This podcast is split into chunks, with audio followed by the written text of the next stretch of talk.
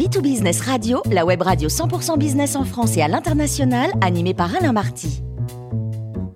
Bonjour à toutes et à tous, bienvenue à bord de B2Business Radio. Vous êtes 49 000 dirigeants d'entreprise abonnés à nos podcasts et on vous remercie d'être toujours plus nombreux à nous écouter chaque semaine. Aujourd'hui, nous retrouvons Philippe Forbrac, auteur, chroniqueur, président de l'Union de la sommelier française et bien sûr meilleur sommelier du monde. Bonjour Philippe. Bonjour. Alors Philippe, comment définit-on un sommelier? Un sommelier, alors c'est vrai que nous en France on sait assez bien ce que c'est, mais dans le monde c'est pas évident et donc on a mis en place il y a quelques années maintenant avec euh, l'OIV, l'Organisation internationale du vin, euh, une définition légale. Le sommelier, c'est un personnage issu du monde de la restauration.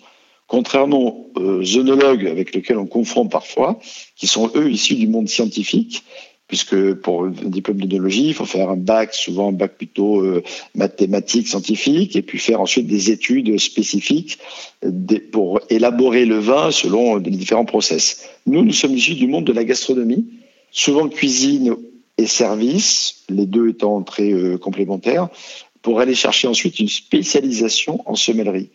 Le sommelier est quelqu'un qui travaille dans un restaurant, en tout cas qui a cette formation-là, et qui au sein du restaurant est chargé de l'ensemble des boissons. Philippe, comment peut-il peser ce sommelier dans l'univers de l'œnologie de la gastronomie? Alors, il fait partie intégrante de ce qu'on appelle la filière, c'est-à-dire à la fois il va sélectionner des vins, euh, les stocker, euh, les mettre euh, en valeur, les mettre en scène comme on dit, pour pouvoir les, les magnifier et les servir à table au bon moment et savoir en parler. C'est un ambassadeur finalement de la filière à travers cet engagement qu'il a dans le choix de ses vins, dans le choix de ses arguments pour en parler. il est aussi un formidable vecteur de centralisation d'informations et qui aide la filière pour percevoir à l'avance parfois les tendances du marché. Philippe, quels sont les enjeux du concours du meilleur sommelier du monde millésime 2023 les enjeux sont multiples du concours du meilleur sommelier du monde. D'abord, ce sont des enjeux euh, nationaux, des enjeux professionnels et des enjeux, des enjeux internationaux. Euh, l'enjeu principal pour nous, euh, par le prisme du métier, c'est de mieux faire connaître notre métier de, de, susciter des vocations. C'est la raison pour laquelle on a ouvert pour la première fois d'ailleurs la finale qui aurait lieu le 12 février prochain à Paris la Défense Arena euh, au public le plus large possible. C'est-à-dire que traditionnellement c'était plutôt réservé euh, vraiment aux gens du métier. Et là, on a voulu l'ouvrir justement. On a voulu aussi inviter des jeunes des écoles hôtelières de France et pas simplement remercier les sommeliers d'avoir choisi ce métier, mais, des gens qui n'ont pas encore choisi euh, leur direction définitive et qui pourraient être intéressés par ce métier et qui, ont, qui sont pour l'instant en formation service, bar, euh, cuisine, euh, réception, euh, hôtel, enfin, etc. Et qui peuvent très bien embrasser la carrière de sommelier dans le futur. donc ça, c'est un enjeu super important.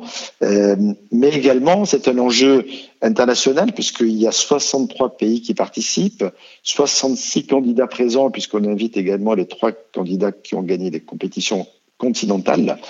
et donc du coup, c'est une retombée mondiale.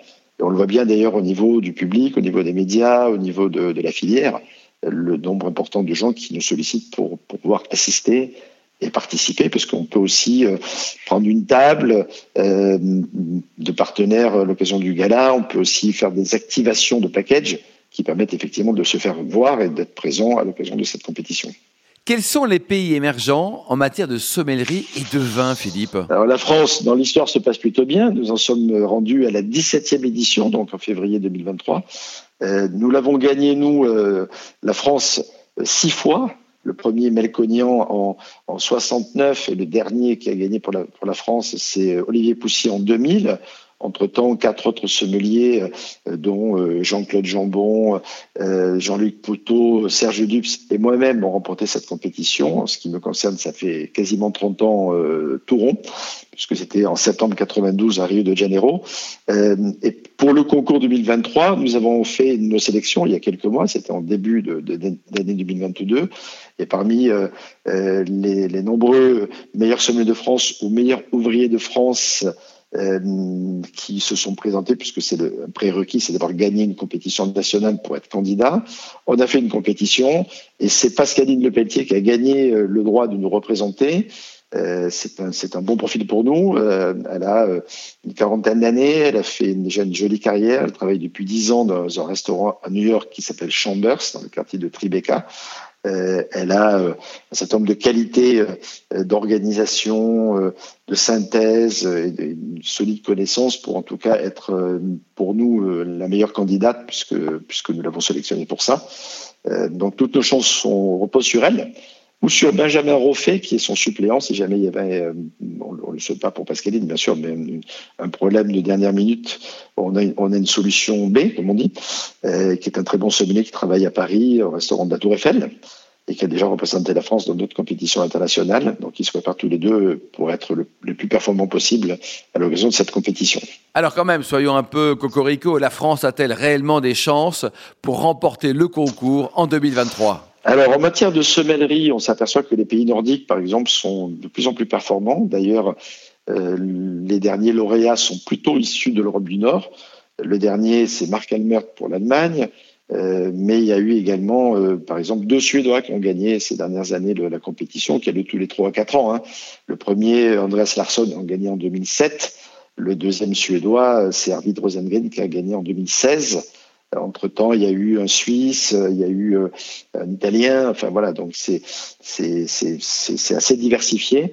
Euh, le Japon l'a gagné une fois en 95 et les Asiatiques sont globalement de, plus en plus performants également. Et quant au continent américain, euh, avec les États-Unis qui, qui, avaient quitté l'association et qui sont revenus dans l'association et qui ont voit de nouveau un candidat pour le concours Paris 2023, je pense qu'il faudra compter sur eux en matière de sommellerie. Euh, la deuxième partie de votre question, c'était euh, les pays émergents en matière de vin également, parce que c'est vrai que c'est super intéressant euh, de, voir que l'évolution du climat, malgré toutes les conséquences négatives qu'on peut imaginer et qu'on commence à percevoir, hein, en tout cas de, réadaptation végétale et aussi de, de, de comportement d'élaboration des vins, euh, on s'aperçoit qu'il y a des pays euh, qu'on n'imaginait pas à ce niveau-là et qui commencent à poindre. Je pense euh, à l'Angleterre, qui est sûrement le meilleur exemple, euh, qui a doublé sa surface viticole en quelques années et qui aujourd'hui euh, possède des, des, vignobles qui commencent à compter en matière de, de, de, références qualitatives également, notamment pour les vins effervescents, puisque dans toute la partie euh, sud de l'Angleterre, le Kent en tête, mais également le Sussex, l'île de White, enfin tous ces endroits-là de l'Angleterre, on a un sol calcaire qui est le même sol, puisque c'est le prolongement en Angleterre de la couche calcaire du nord de la France, qu'on a en Champagne et qu'on a globalement dans, dans le nord. Euh, on a une géologie équivalente et un climat qui se rapproche de ce qu'on avait en Champagne il y a quelques années. Donc on, y, on, peut élaborer vraiment des vins de, qualité euh, selon des méthodes qui, ont fait leur preuve. Euh, donc les sparkling anglais notamment, il va falloir compter avec eux dans, le futur. Euh, la Belgique également qui produit de plus en plus de vins intéressants, le, Luxembourg qui produit déjà du vin depuis longtemps euh, comme la Moselle allemande, mais également les, les, du nord de la France. Hein, la Moselle, française notamment, euh, pour prendre un exemple, ou encore des vignes, euh, pour l'instant anecdotiques, mais qui sont plantées sur les Tyrils euh, d'entre Lens, Maubeuge, Valenciennes et Lille, et qui pourront peut-être dans les, dans les années à venir être, être étonnantes. Et pour terminer ce petit tour d'horizon à proximité de Paris, le vignoble d'Île-de-France, qui a été pendant longtemps le principal vignoble de toute la France, parce que c'était le transport était compliqué et donc la, vigne et la conservation aussi, euh, mais surtout le transport.